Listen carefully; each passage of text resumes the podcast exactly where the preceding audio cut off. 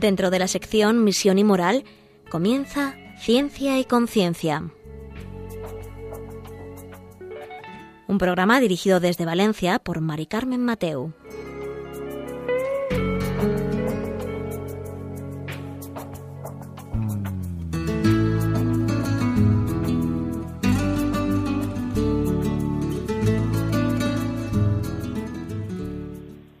Queridos oyentes, un miércoles más. Aquí estamos en Ciencia y Conciencia, un programa que hacemos desde el Observatorio de Bioética de la Universidad Católica de Valencia.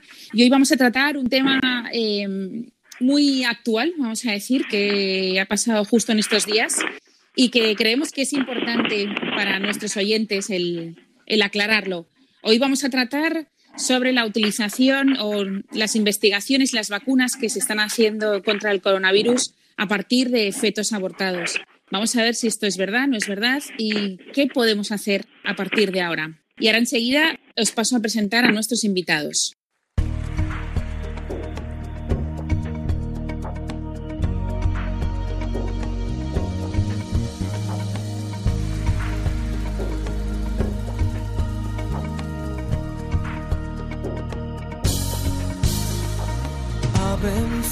Ojos, oh Cristo, abre mis ojos, Señor, yo quiero verte, yo quiero verte. Abre mis ojos, oh Cristo, abre mis ojos, Señor, yo quiero verte, yo quiero verte.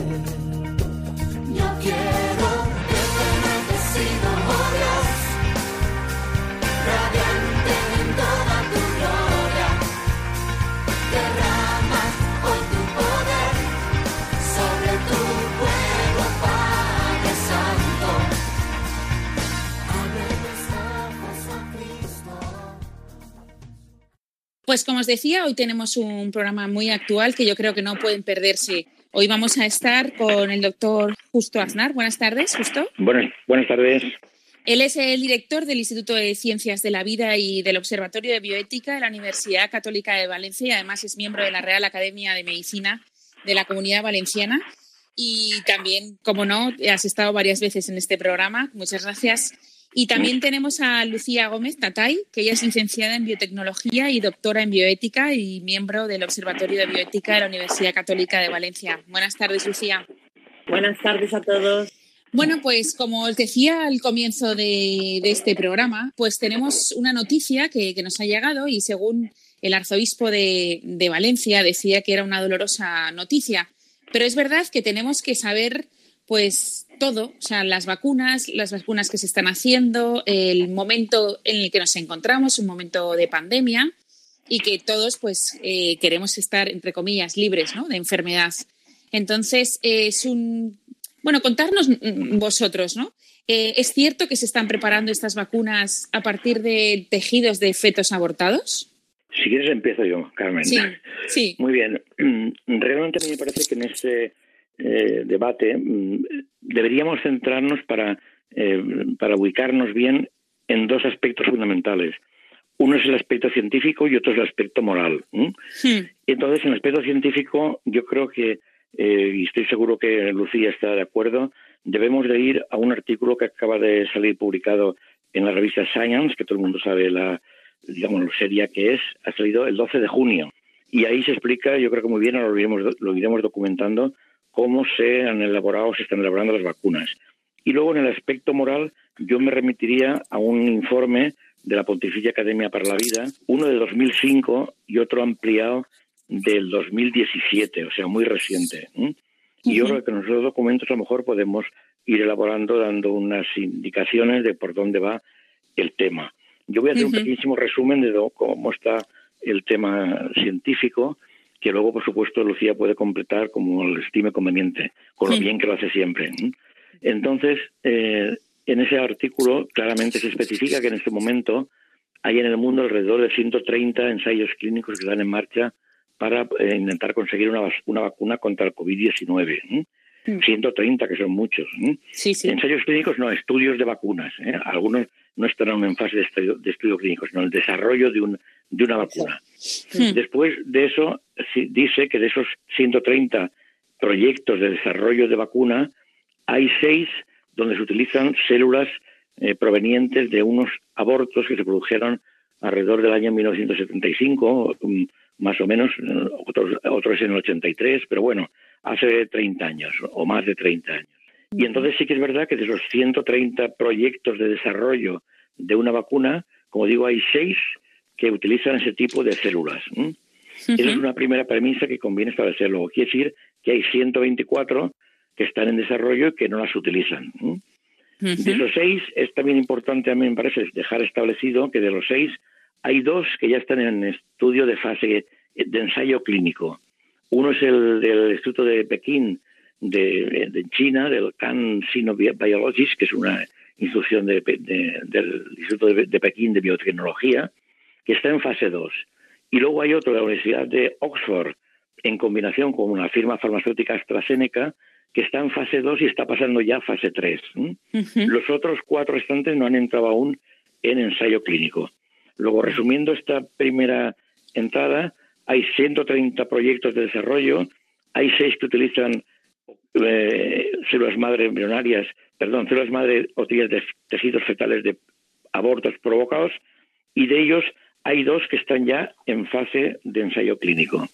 Entonces, ¿esto qué quiere decir? Realmente, como luego veremos con el- el- la valoración moral y la propia Academia de la Policía para la Vida dice que no se podrán utilizar, esto es un resumen muy, muy, muy resumido, que luego lo Mm. podemos ampliar, no se podrán utilizar este tipo de vacunas si hay otra alternativa mm, que no haya utilizado células madre procedentes de fetos, si hay otra alternativa. Es decir, si hay que utilizarlas, solo puede, diríamos, entre comillas, permiso moral para hacerlo en tanto en cuanto no haya otra alternativa.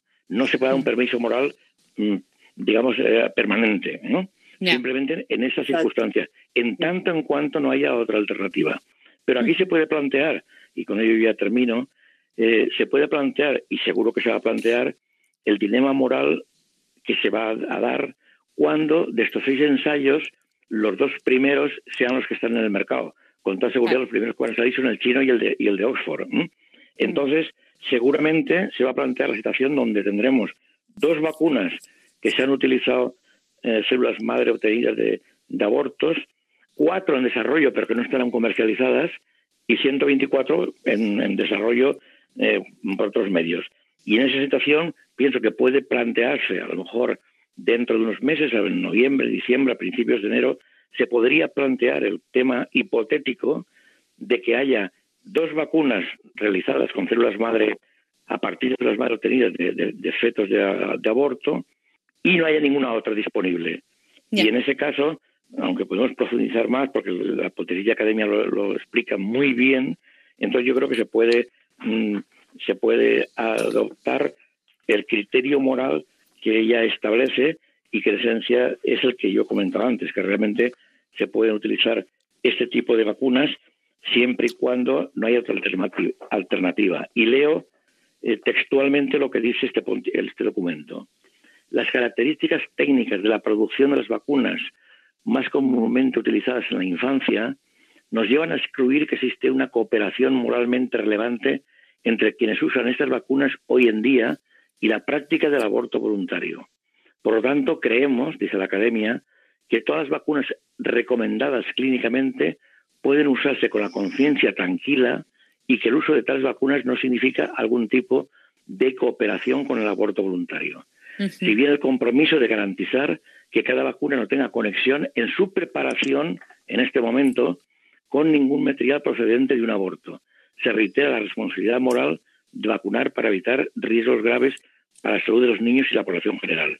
Yo creo que en este tema, mm, para seguir dis- comentando el asunto, me parece que es muy importante no centrarnos en opiniones particulares de gente todas de muy buena conciencia, de conferencias episcopales, obispos en particular, obispos en, concreto, y en el propio Mm. documento de, de Science eh, refleja algunas de estas opiniones, sino yo diría que centrarnos en lo que dice la Pontificia Academia, porque es un organismo aprobado.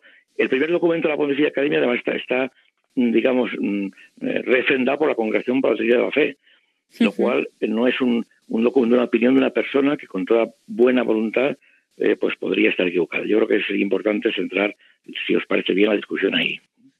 Hombre, es verdad que, que tener ese matiz que has introducido eh, es una premisa eh, muy válida para que nuestros oyentes se queden, entre comillas, tranquilos, ¿no? Que cuando salga la, eh, la comercialización y los médicos eh, ya estén para o sea, estén en los centros de salud o donde la comercialicen, eh, la vacuna, pues que sepamos que es importante saber que aunque sea fabricada con fetos abortados, eh, no Mm. estamos haciendo una cooperación porque no tenemos nada más que ponernos, ¿no? Exactamente. No, y aparte él distingue muy bien la cooperación. En el documento inicial del 2005 es mucho más largo y entonces hace una reflexión moral de lo que es co- cooperación activa, cooperación temporal, cooperación pasiva. Muy bien, eh, que no vamos a entrar ahora en todo el asunto ese porque nos complicaría, nos complicaría el tema. Pero ciertamente a mí me parece que lo que hay que evitar ahora, no sé lo que Lucía le parecerá, pero es pensar que porque van a salir estas vacunas ya no tenemos que hacer nada más. No, no, no, hay que seguir promocionando que salgan vacunas que no utilizan células, mm, vayan utilizado células de, de, Claro. de- de un feto. Hay que seguir animándonos a que eso se siga investigando, se siga tratando de conseguirlas, porque, porque moralmente es mucho mejor.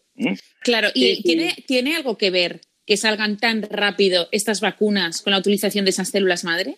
Yo, a ver lo que opinas, bueno, Lucía, yo creo que no. A mí me parece que en este momento eh, el que salgan tan rápida, tan rápidas las vacunas es porque hay una gran preocupación mundial y hay una, hay una dedicación de recursos inmensa. ¿Eh? Y, se y en ese sentido se está corriendo muchísimo más. ¿eh? Mm. Para Sí, que- totalmente, totalmente. De hecho, Mm. con las otras también se está avanzando, con las que no proceden de, de estas Mm. investigaciones también se está. Sí, sí, claro. Igual, igual podemos todavía tener esperanza de que salgan primero al mercado, pero bueno, la verdad es que eso no, no lo podemos saber todavía. No, hombre, yo no, yo no lo creo, no lo creo. Bueno, los milagros siempre se, se pueden dar. Yo creo en, yo creo en ellos, ¿eh? Eh, yo no lo creo porque, claro, esto lleva una pauta muy estructurada, muy ordenada, que después de las investigaciones que se hacen en el experimental en el laboratorio, viene la fase de ensayos clínicos, que es la más larga. Entonces, de las otras vacunas, al menos la información que da Science, yo me estoy fijando en ella, ninguna ha entrado aún en ensayo clínico. Luego, ciertamente, es muy de esperar que las que están ahora en fase segunda o tercera de ensayos clínicos sean las primeras que salgan. ¿no? Por, Claro. lógica tiene, por lógica tiene que ser así. ¿eh? La de la Universidad de Oxford. Yo quería hacer un apunte sobre, sobre lo que estaba comentando justo de que es totalmente, estoy totalmente de acuerdo, pero vale la pena eh, que hay unas implicaciones morales que ya no son solo para los pacientes, sino para los científicos. O sea, los científicos no se tienen que tomar esto igual que los pacientes, en el sentido de que eh, para los pacientes es moralmente aceptable utilizar estas vacunas mientras no haya otra alternativa, pero los científicos no, bueno, los científicos que quieran seguir eh, estos razonamientos no, no los pueden hacer suyos como investigadores, sino solo como pacientes, en el sentido de que no es lícito participar en esas investigaciones. No sé si me estoy explicando. Ya, Eh, sí. ¿Te Tienen que participar en las, en las otras, en las que sí. utilizan estas células. Te explicas, eh, Lucía, fenomenalmente bien. Ya hace unos meses, y ahora no recuerdo cuántos, nos escribió un colega de Oxford, español, que estaba allí, eh, que estaba participando en el desarrollo de esta vacuna. Y nosotros le decíamos claramente que no nos veíamos moral que participara. ¿eh? O sea, que estoy totalmente de acuerdo que una cosa es la posición de los pacientes y otra es la de los científicos. Por supuesto que los científicos que estén colaborando en estas vacunas, desde mi punto de vista, y creo que el tuyo también, lo, están haciéndolo al margen de una norma moral que se están saltando. ¿eh? Claro, exacto. Ahí el, el criterio de independencia no aplica, solo aplicaría en el caso de, de los pacientes. A este respecto, en la instrucción Dignitas Personas ya se, ya se hablaba de esto, ¿no? De, de cómo la independencia sí que aplica en, el, en los pacientes, pero no en los científicos, que Mm. estarían de alguna manera promoviendo que este tipo de investigaciones continúen. Totalmente de acuerdo. Y realmente en el documento de, en, el- en algún documento que se publica en este, este se ha publicado, porque estos días hay pues bastantes documentos en este sentido, lo que también se hace mucho hincapié en lo que antes he comentado, que realmente los que nos mostramos contrari- contrarios al uso de esta vacuna, no digamos, pues ya se llegan las otras y está resuelto. No, no, no.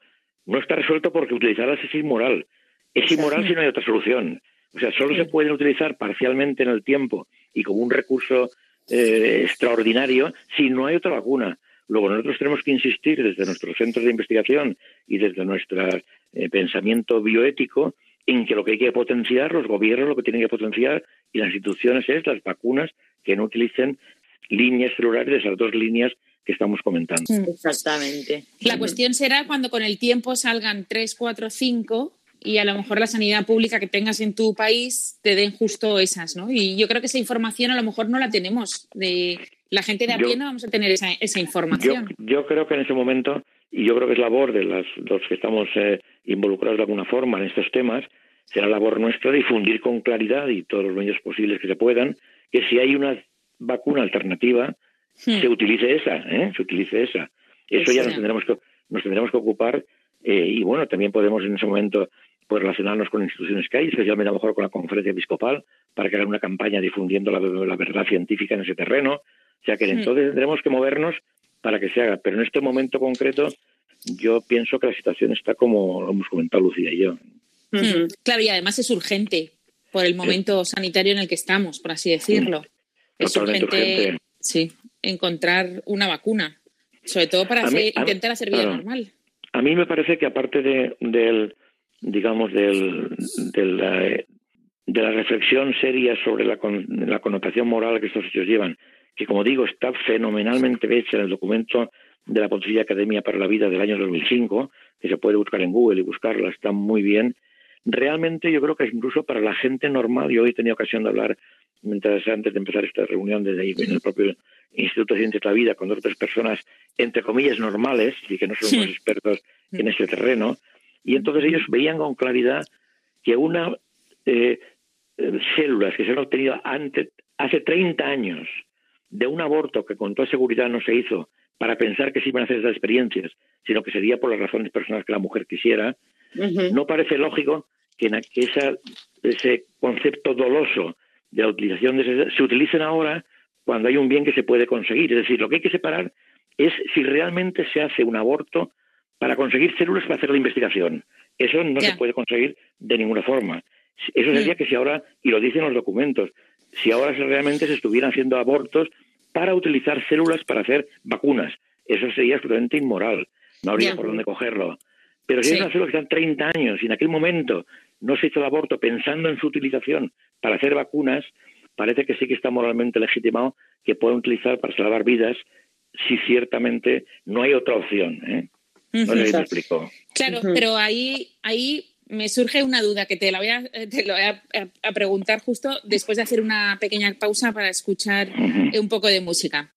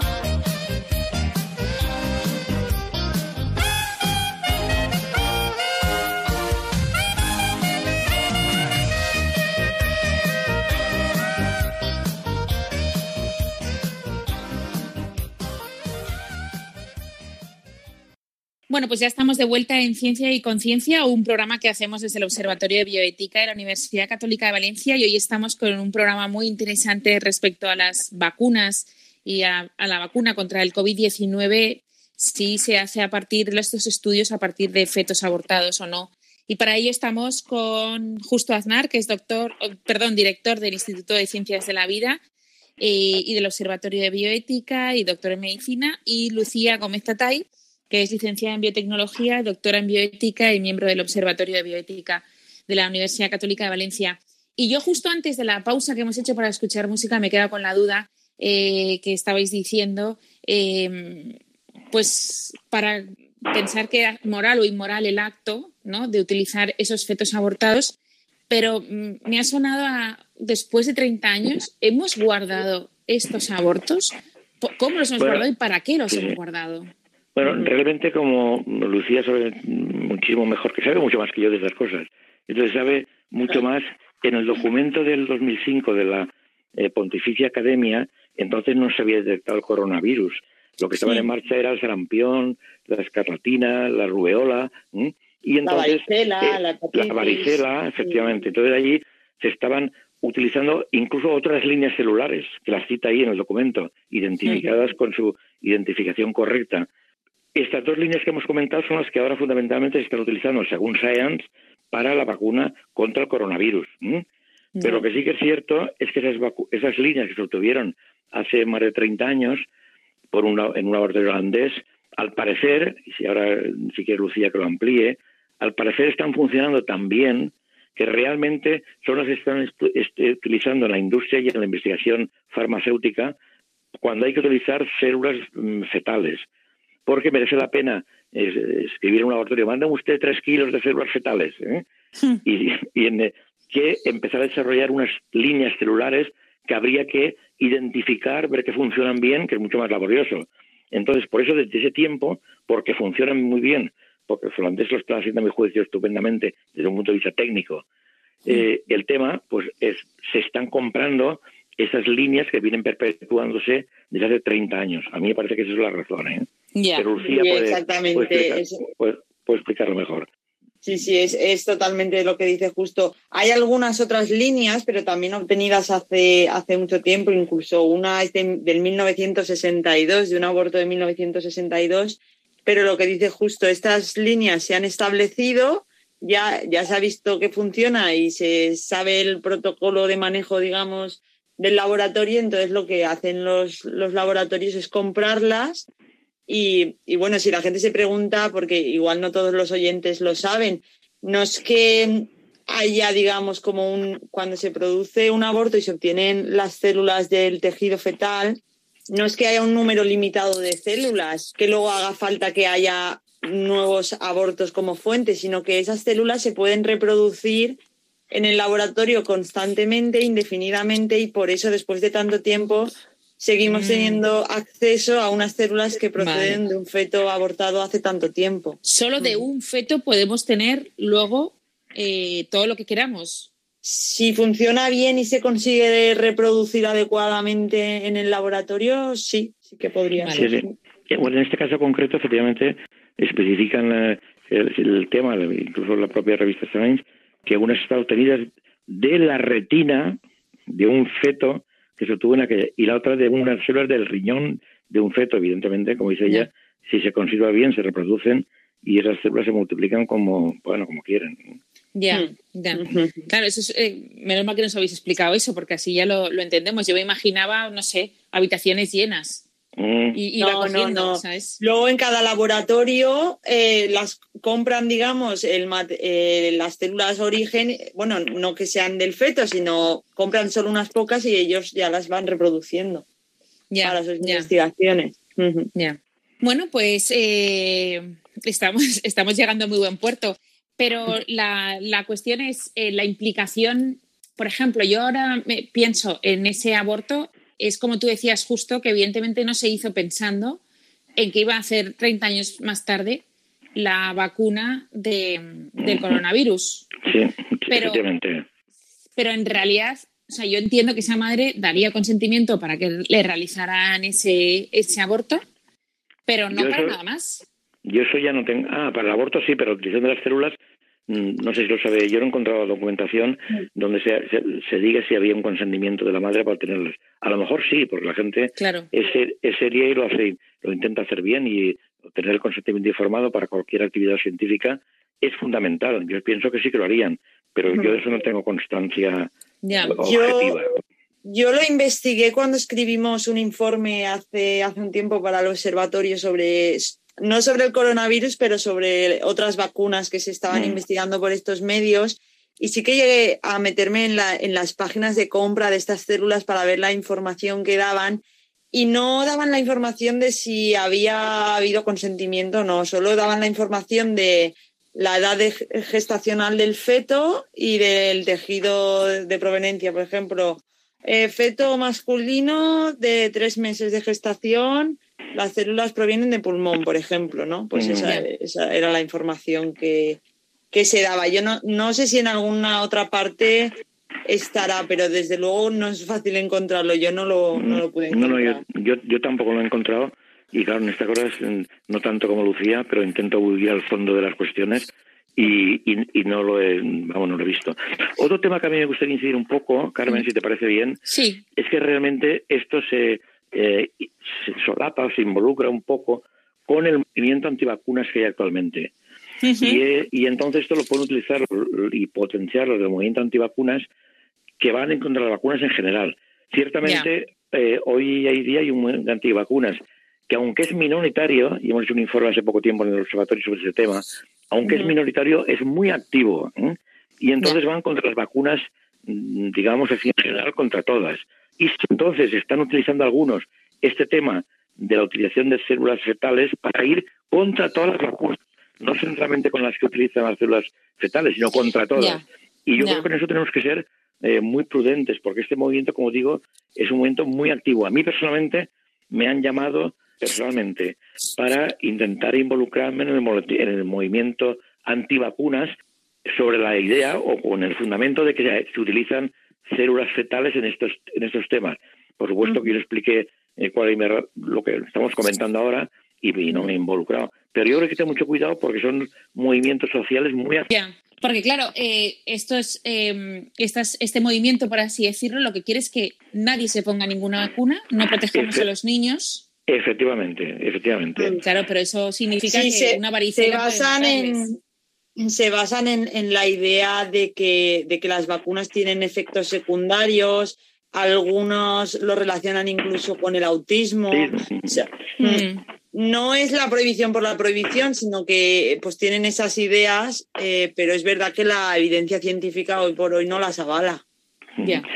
Incluso además, eh, yo he de decir que nosotros publicamos un trabajo hace ya tiempo en una en revista Buena de Biótica, eh, BNC Medical Ethics, sobre la eticidad de la vacunación contra el papiloma, eh, mm, el virus del papiloma, del papiloma humano, las personas, Ujú. porque entonces había, y lo ha- hay, pues padres que eh, se resisten a vacunar a sus hijas con esta, con esta eh, Sí. vacuna, con el papiloma. Y entonces una de las razones que me dieron, que, mm, y me lo dio un grupo de gente de buena fe, es que realmente si vacunábamos a las niñas y ya no tenían miedo a, a que se contrajera el cáncer, Sí. entonces, si eh, esto era así, se podía favorecer las relaciones sexuales, porque perdías el miedo a una cosa. Ya. Esta es la razón que dieron. Pusimos un artículo nosotros, que es el que comentó antes, fundamentando las razones morales en otro terreno, e incluso yo tengo, en- con aquel motivo, recabé documentación de varios centros universitarios de Roma vinculados con la Santa Sede y claramente se mostraron que realmente no se puede justificar ningún acto eh, así moral por el miedo a una cosa que, que, que médicamente es correcta, por el miedo a que una cosa que médicamente es correcta pueda favorecer que, se, que este- como en este caso, que se produzcan, que aumenten las relaciones sexuales. Es decir, además de lo que he comentado Lucía, que es totalmente cierto, de que tienen efectos secundarios Mm. negativos, y el tema Sí. ya he comentado del, del autismo, se publicó en el Lancet y hay una, hubo una campaña tremenda diciendo que estas vacunas podían fo- fomentar el autismo, lo cual luego se, se desmontó. Hay razones de orden social. Pero incluso, incluso en el tema de, de la vacuna contra el papiloma, se dicen que es también muy bueno vacunar a los niños, porque tú puedes decir, una hija mía que no se vacuna porque no tiene relaciones sexuales, es muy una chiquita y no va a tener relaciones sexuales hasta que se case. Pero con el que se va a casar, sabes, lo sabes también cuánto está. Ya. Si realmente, entonces, cuanto más niños haya, chicos, Mm. vacunados mucho mejor. Incluso pues está fo- fomentando la vacunación universal de chicos y toda la que se pueda de chicas. Al revés, universal de chicas y toda la que se pueda de chicos. Es decir, con esto quiero decir que el movimiento antivacunas tiene muchas vertientes eh, con las cuales se está apoyando para luchar contra las vacunas, cuando en realidad, esto lo sabemos todos y hay datos absolutamente recogidos en la, en la literatura, posible la vacuna sea después de los antibióticos la, la pauta terapéutica que más vidas ha salvado en la historia de la medicina. Ya. Pero es verdad que da mucho miedo los efectos secundarios. Y a quien le tocan los efectos secundarios, pues bueno, eh, supongo que. Pero bueno, es verdad que estamos, como dijo una vez eh, otro miembro del observatorio, creo que es Javier Díez, ¿no? que vino al programa Mm. a explicarnos todo el proceso de las vacunas. Eh, decía lo que tú has dicho, cuántas vidas hemos salvado por poner las vacunas tempranas, ¿no? Y Claro, so- claro que sí. sobre todo a toda la sociedad.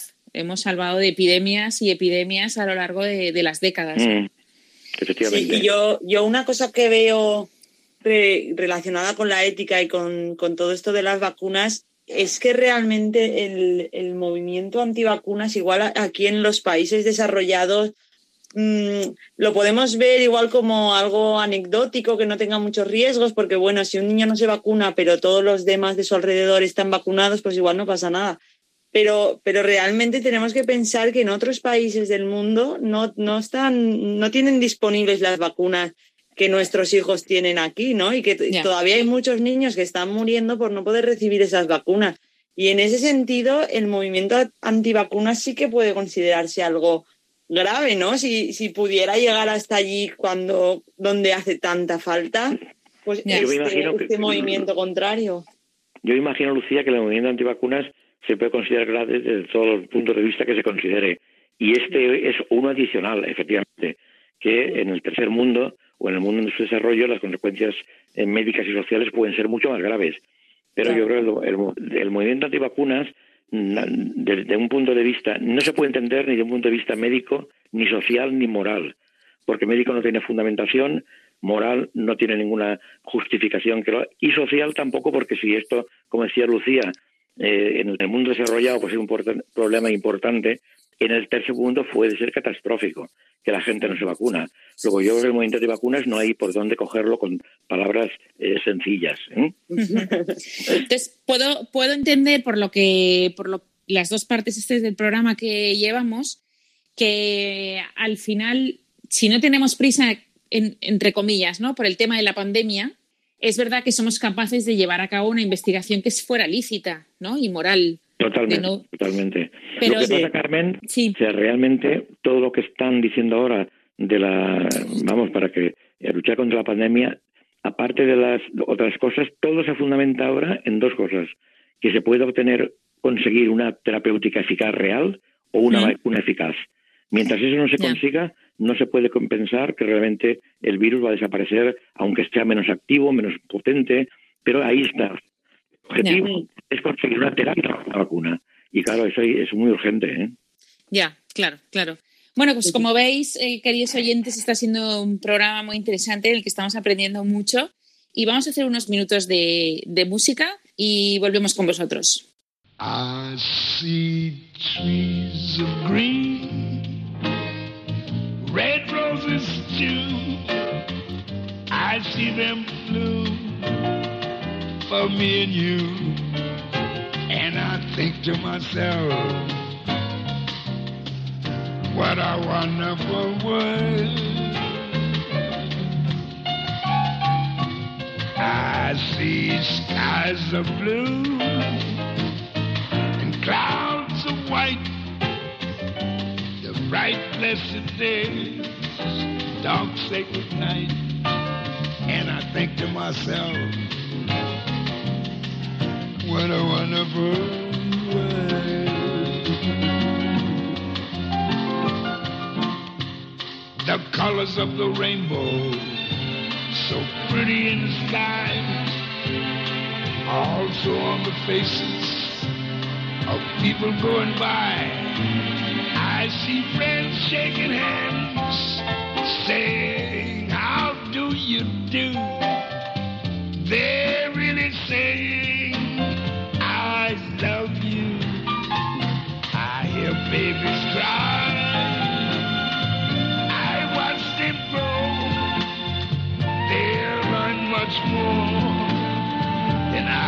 I'll know. And I think to myself, what a wonderful world. Yes, I think to myself, what a wonderful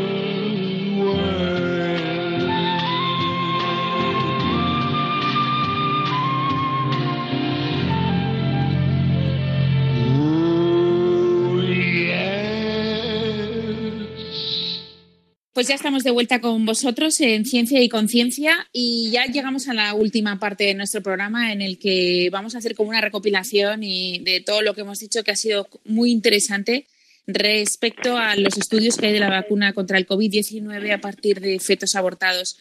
Pero bueno, llegados a este punto, el doctor Justo Aznar tiene que dejarnos y muchísimas gracias por haber intervenido. Muy bien, nada, no falta más, encantado. Y nada, otro día. Quería dejar tres ideas concretas. La primera, que hay que seguir investigando para conseguir vacunas que no se utilicen células de líneas celulares de abortos. Segunda, que mientras no se consiga eso y solo tengamos la de las líneas celulares eh, y no haya ninguna otra alternativa, se pueden utilizar con tranquilidad moral. Y Vale. tercera, que debemos de seguir el- esta investigación para que los gobiernos no se duerman y nos proporcionen las vacunas que no utilicen células fetales. Muchas gracias a Perfecto. todos. Muchas Un gracias, muy- Justo. un abrazo muy fuerte. Un abrazo. Adiós, adiós, justo. Bueno, Lucía, pues ya nos quedamos en esta, en esta última parte. Hmm. Y bueno, em, sí que hemos visto pues las implicaciones éticas que tiene la investigación, la verdad. Y la gente a pie no nos planteamos muchas veces si los productos, las medicinas que nos dan, pues se han conseguido aparte de tejidos o a- a- de partes humanas y menos de fetos abortados. Sí, no, porque además es que es verdad que esta información no es que esté, no es que sea muy explícita ni fácil de, de conseguir. O sea que por una parte se junta la inocencia, digamos, de, de la Sí. gente de a pie que no se le ocurre pensar que esto pueda ser una posibilidad y junto al hecho de que no se proporciona información, ¿no? Entonces, como decía eh, justo antes, pues ahí está nuestra labor de informar a la gente y también de hacer, de hacer presión para que, para que se siga investigando con otro tipo de células. Me, Claro. me preguntaba si sería interesante explicarle a los oyentes porque a mí algunas veces me han preguntado al hablar de, de esto, me han preguntado, pero, pero ¿para qué hace falta células? Sí, ¿no? ¿Para qué es hace verdad. falta células de un feto o, o de otra cosa Es verdad. para, Teniendo para nuestros sacar una adultos, ¿no? vacuna? ¿El qué? ¿Perdona? Porque, por ejemplo, también, los, también las tenemos los adultos, ¿no? Células, claro, claro. Todo ser vivo, todo ser vivo está formado por células. Entonces, Por- claro, pues, que células del llama- pulmón, células del riñón. Entonces, hmm, pues ¿por qué hace falta células para investigar en una vacuna contra un virus, no? Sí. Pues eh, nada, pues por si a algún oyente le interesa saberlo, es que mira, los virus no se consideran seres vivos, ¿vale? Están como casi llegando a lo que es la definición de ser vivo, pero no, no llegan. Un ser vivo actualmente eh, se define por la capacidad de llevar a cabo tres funciones, que son la de relación con el medio ambiente, la de nutrición y la de reproducción, ¿no? Pues estas funciones no, no están presentes en un virus, sino que un virus, para vivir, entre comillas, digamos, porque no es un ser vivo, pero para subsistir, digamos, necesita entrar en una célula para usar todos los mecanismos celulares para reproducirse, porque por él solo no puede, ¿no? Entonces, para poder investigar con un virus, necesitan las células que son como el recipiente en el que se mete el virus para, se- para poder, digamos, ya pues hacer las investigaciones que, que haga falta. Y es por eso que, que se utilizan estas células fetales. Pero como has dicho antes, eh, y por eso hay tantas otras investigaciones eh, sobre el coronavirus que se están haciendo con células que no son fetales. Pero, pero vamos, sí que hacen falta células para eso, para ser como el recipiente que el virus utiliza. ¿Y por qué no usamos las, nuestras células, las de los adultos, si tenemos que recurrir a fetos abortados?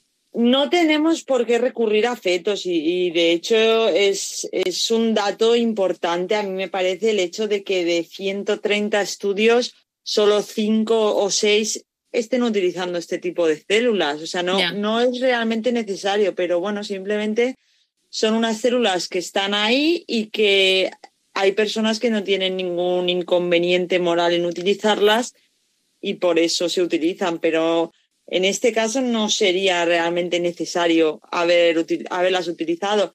Lo que pasa es que, como ha explicado justo antes, resulta que las investigaciones que están trabajando con este tipo de células, pues dos de ellas están muy avanzadas y es probable que la vacuna justamente venga de esas. Pero hay muchas otras investigaciones que no, que no las utilizan. Hombre, dando esos números, eh, pues hay esperanza en que la gente hace buenas investigaciones, no Sí. hace las cosas de forma inmoral, por así decirlo. Claro, hay mucha gente que sí que está trabajando bien en ese, en ese sentido y luego pues hay otras personas que no les supone un problema moral esta, este tipo de procedencia. Sí, bueno, eso es como a veces hemos visto en este programa, en Ciencia y Conciencia, a veces pues el uso de malas investigaciones, ¿no? Pues a veces el, el caso de... Creo que viniste tú, Lucía, a contarnos el caso chino este de las, las gemelas chinas que les habían quitado el gen del vir, el- lo del VIH. o Sí, les así. habían, les habían modificado un gen para que Eso sus es. células, para que sus células no pudieran eh, recibir al virus del SIDA, para que el virus no pudiera infectar a sus, a sus células. Sí. Ya, sí, sí, me acuerdo. Pero bueno, sí que es verdad que con esos números de 130 y 5 o 6 lo hacen mal, entre comillas, ¿no? Bueno, entre comillas no, lo hacen mal la investigación. Porque, pero bueno, con lo que nos decís los dos, eh, pues la verdad es que sí que sabemos trabajar bien y hacer una investigación lícita y moral, ¿no? Exacto. Sí, sí, por supuesto. Porque por esa, con esa investigación podemos, eh, en un laboratorio, al final, eh, como por lo que nos has dicho, los virus solo podemos cultivarlos en el laboratorio, ¿no? Sí, bueno, claro, luego también sobreviven, sobreviven eh, fuera del laboratorio, sobreviven entre comillas, ¿eh? porque como he dicho, no son seres vivos, pero porque infectan nuestras células, las células de las personas. Por, e- por eso se transmite un, un virus, porque está en nuestras células y pasa a las células de otra persona. Pero por eso en una superficie dura un tiempo limitado, porque no tiene células cuyo mecanismo aprovechar para reproducirse. Vale, o sea, que solo pueden vivir en, en no- en- en nosotros, por así decirlo. Exacto. O en, En lo demás o se acaba en- muriendo. Exacto. Y bueno, pues respecto a este, al tema que nos hoy tenemos, y también, por ejemplo, antes de esto, eh, me ha parecido muy interesante lo que decíais sobre eh, la responsabilidad, entre comillas, ¿no? Eh, hombre, pero no es la misma responsabilidad el que teniendo todo, ¿no? Hace la investigación así. Sin embargo, o sea, por así decirlo, eh, los, los oyentes, pues, por ejemplo, mm, no van a tener, entre comillas, ninguna clase de responsabilidad por utilizar estas vacunas cuando no haya otra cosa. No, claro, claro, porque si no, de, de hecho, es que estarían renunciando. Además, si fuera una enfermedad que no fuera grave, que no sabes que no tuviera riesgos, igual sí que se podría valorar la conveniencia de utilizar la vacuna o no, pero cuando es una enfermedad grave, eh, exa- exactamente lo que tú dices, como pacientes no tenemos responsabilidad moral, o sea, lo que tenemos que hacer es proteger la vida y la salud, que son valores fundamentales. Claro, No, no dejar de, de- de lo que decíamos, de insistir en que se busquen alternativas que, que procedan de investigaciones moralmente aceptables. Y tú sí que has- has incidido en la responsabilidad o la implicación moral que tiene para los científicos. Sí, exacto, no es lo mismo. No es lo mismo considerar eh, un paciente que no, que no tiene otra alternativa para su salud que esa, que un científico que puede eh, establecer otra, otra investigación. Por ejemplo, esto lo vemos mucho en el caso de la investigación con células madre, ¿no? Pues como algunos científicos deciden utilizar este tipo de células, las células madre, embrionarias, las que vienen de embriones que son destruidos, pero hay otros que no, que deciden utilizar otro tipo de células madre, pues procedentes de adultos o obtenidas por medios, digamos, artificiales. O sea que sigue. Eh, para los científicos no, no existiría esta dispensa moral. Ellos tienen que, de hecho, ten- tienen la responsabilidad de trabajar de otra manera, ¿no? Claro, por eso es tan importante su formación, al final su formación bioética, Exacto, sí. ¿no? Mm. Bueno, pues nos quedan, nos quedan unos minutos eh, para terminar este programa que ha sido muy interesante y, y, Lucía te pido pues si pues nos hagas un pequeño resumen, ¿no? O algo que tú veas más importante sobre, sobre el tema de las vacunas eh, que se hace en la investigación a partir de fetos abortados. Hmm. Vale, pues a ver, en primer lugar, dejar claro que esto no es un bulo, como muchos medios de comunicación han dicho que esto era un bulo, que era eh, afirmaciones ultracatólicas, ¿no? Bueno, pues a Hmm. raíz de las, de las declaraciones de, del cardenal Antonio Cañizares en la, en la misa del Corpus, pues eh, bastantes medios de comunicación, eh, digamos que dijeron que esto era un bulo, pero es verdad, nosotros lo hemos comprobado que la revista Science ha publicado eh, que hay ya cinco investigaciones establecidas con este tipo de células. O sea que como primera idea decir que esto es verdad, que sí que se está investigando la vacuna del coronavirus, en algunos casos con células procedentes de, feso- de fetos abortados. Como segunda idea, decir que hay otras 125 investigaciones que no usan este tipo de células, sino otras. Y ya entrando en, en la cuestión moral, eh, que le interesa sobre todo pues, a nuestros oyentes, que si al final la primera vacuna que, que sale disponible es una procedente de fetos abortados, pues que es moralmente aceptable utilizarla mientras no haya otra alternativa, pero en cuanto la hubiera, pues hay que utilizar la otra, la que se ha obtenido por medios lícitos que los científicos no deben participar en estas investigaciones, sino, sino siempre pues en las otras. Y no sé, no sé si me, Ujú. Si me estoy dejando algo. Yo creo No. que con. Y sobre todo estar muy atentos, ¿no? Porque en el momento en que salga la vacuna todos vamos a solicitar, eh, sobre todo nuestros mayores, para eh, que, que se queden muy tranquilos, ¿no? Que, Claro. Y sobre todo que se fíen también cuando les contemos que ya han salido otras que son más fiables, ¿no? O, pues bueno, que también estén, estén al tanto. Claro, claro, claro. Solo decir eso, que lo que, lo que había dicho justo Aznar, que hay un documento de la Pontificia Academia para la Vida de 2017 sobre esto, por si, por si, por si los oyentes quieren, quieren profundizar más y decir que esta, que toda esta perspectiva que hemos estado dando en el programa, pues que viene avalada por, por varios documentos, entre ellos el que acabo de decir, eh, de la Iglesia, ¿no? Que, que estén tranquilos con eso. Muy bien. Pues muchas gracias, Lucía, por haber estado de nuevo. Le agradecemos también a Justo Aznar que está con nosotros, aunque ha tenido que irse unos minutitos antes. Y muchísimas gracias a todos por estar aquí en. Ciencia y Conciencia. Y nada, hoy ha sido un tema muy interesante y sobre todo muy actual, ¿no?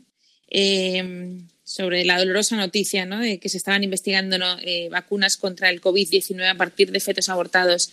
Mm, Recordarles a nuestros oyentes que sí es cierta, pero que la Iglesia, el- es la Academia Pontificia para la Vida, nos ha dicho que mientras no tengamos otra vacuna, será lícito que recurramos a ella. ¿no? Y nada, y- a todos, pues muchas gracias, Lucía. Muchas gracias, Justo. De nada, de nada, un placer. y nos vemos en 15 días.